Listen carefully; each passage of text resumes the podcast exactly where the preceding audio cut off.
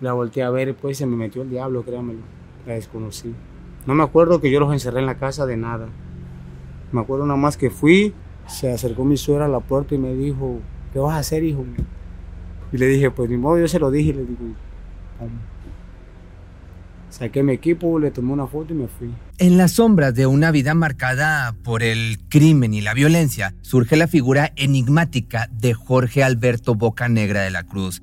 Con una mirada firme y una voz serena, este hombre confesó sin titubear, no maté a nadie que no lo mereciera. A pesar de la oscuridad que rodea su pasado, se describe a sí mismo como una persona tranquila y ajena a los conflictos. Sin embargo, su historia es una paradoja ya que sostiene que todo lo que hizo durante su tiempo en las calles desempeñando roles de matón y narcotraficante fue puramente por voluntad propia, incluso llegando a afirmar que nunca le obligaron a hacer nada que no quisiera hacer. En la vida de Jorge Alberto Bocanegra se teje un oscuro relato de elecciones y consecuencias, un testimonio que arroja luz sobre los abismos de la violencia y la criminalidad, su historia nos revela la complejidad de los caminos que pueden llevar a una persona a adentrarse en el mundo de la mafia, del crimen organizado, así como las terribles implicaciones que esto conlleva para las vidas de quienes lo rodean.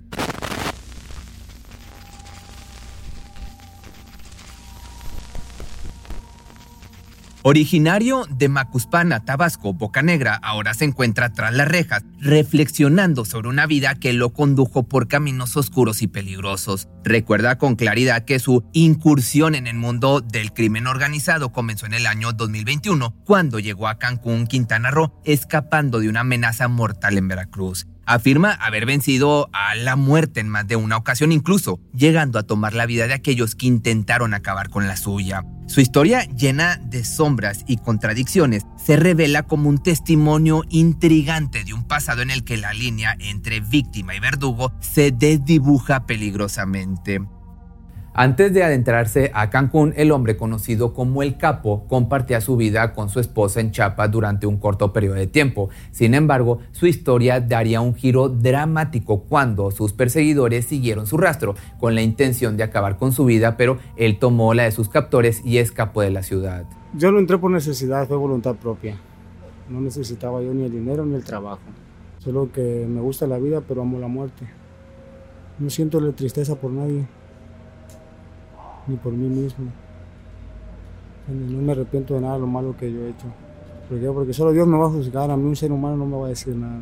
A pesar de su certeza de que será Dios quien finalmente le juzgará por sus acciones, este hombre no alberga arrepentimiento por los actos que ha cometido, vive con plena conciencia de que ha caído y que, por lo tanto, pasará el resto de sus días detrás de las rejas. Su primera incursión en el mundo criminal ocurrió a los 17 años, cuando comenzó con el robo de vehículos por la necesidad de dinero, pero fue hasta la edad de 27 años, apenas dos años después de haber sido liberado de prisión tras cumplir una condena de cinco años por robo de vehículos, que comenzó su carrera como matón, pero no nos adelantemos. La vida de Bocanegra transcurría tranquila como llantero en una vulcanizadora, pero su destino cambió radicalmente cuando, tres meses después de haber iniciado su trabajo, un amigo le propuso una invitación que no necesitó mucha reflexión, unirse a un grupo de ladrones de automóviles. Este paso marcó el inicio de una década de inmersión en el mundo del crimen durante ese periodo también lidió con su propia batalla personal, ya que a partir de los robos fue que comenzó su periodo como consumidor de... Ya sabes a cuál me refiero, este polvo blanco, durante 10 largos años. Sin embargo, cuando arribó a Cancún, algo en él cambió drásticamente y decidió dejar atrás ese oscuro capítulo de su vida. Bocanegra dio entonces un vuelco inesperado en su vida cuando, sin trabajo y con una esposa e hija a su cargo, encontró inspiración en el tío de su pareja, quien llevaba una vida en el mundo del narco y siempre parecía nadar en dinero, en teoría, o era lo que creía él. Con la esperanza de asegurar un futuro mejor para ellos, me refiero a la familia, decidió seguir los pasos de su familiar. Inicialmente, su tío se mostró con resistencia a reclutarlo, pero finalmente cedió ante su insistencia. Lo hice, digamos, por necesidad, que nada, eh, ¿cómo es? Nada, este, nada justifica un mal que tú haces, digamos que por un bien. Pero pues me quedé sin trabajo, tenía una hija, una esposa, Y pues su tío a eso se dedicaba, yo veía, no, que está rayado gas y eso, y yo dije, no, pues yo quiero hacer lo mismo. Y, y le dije, hey, dame chamba, y me decía, no, es que eres el sobrino de mi, eres el marido de mi sobrina, que no, no hay falla, le digo, no. Y sí, pues entré, ¿no? Eh, tuve tres veces caí en la fiscalía, pero pues dos veces me fui, la última ya no. Sin embargo, lo que parecía ser una entrada al mundo del narco estuvo marcada por la sombra de la ley, aunque estuvo en peligro de ser atrapado por su asociación con el mundo criminal, su destino dio un giro trágico el día en que disparó a su esposa, un acto que lo llevó finalmente tras las rejas. Todo sucedió cuando la pareja se encontraba en una fiesta. Mi esposa era de las que le, valía madres todo, ya ebria. Si para ella no había freno. Y pues estábamos en una fiesta, nos invitaron yo era encargado, comandante.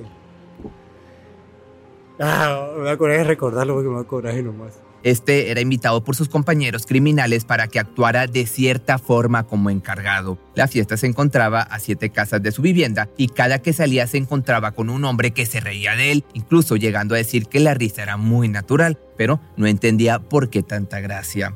Bocanegra siguió tomando, dieron las 11 de la noche y salió a su casa y cuando volvió a regresar a la fiesta, el mismo hombre se seguía burlando de él y esto lo mantenía con mucha intriga de cuál era el motivo de su burla. Cuando dio la una de la madrugada volvió a salir y Bocanegra llegó a mencionar que se encontraba más prendido, algo así como más enojado en México. Así que sin dudarlo fue a su casa por su arma, cargó la pistola y se dirigió a su esposa y le dijo voy a matar a alguien. Su esposa le preguntó si estaba acaso loco y él afirmó que sí. Ella lo convenció que mejor siguiera tomando y así siguieron por un rato. Sin embargo, cuando dieron las 2 de la mañana, volvió a suceder lo mismo. El hombre lo miraba y se reía de él. Ahora más enojado se dirigió a su esposa y le dijo, ahora sí, vas a ver, refiriéndose a que le dispararía a la persona que se estaba burlando o es más carcajeando de él. De un momento a otro, su esposa se encontraba de frente al hombre y pasó por la cabeza de Boca Negra que el sujeto se reía viéndola ella. Entonces, enojado, fue con su arma hacia él y le mencionó que si volvía a ver a su mujer, le iba a disparar. Este hombre le dijo que él tenía su pareja y no estaba interesado en su mujer, pero Boca Negra no le creía, así que de un momento a otro salió la hermana del hombre que estaba a punto de ser acribillado, pidiéndole que no le hiciera nada.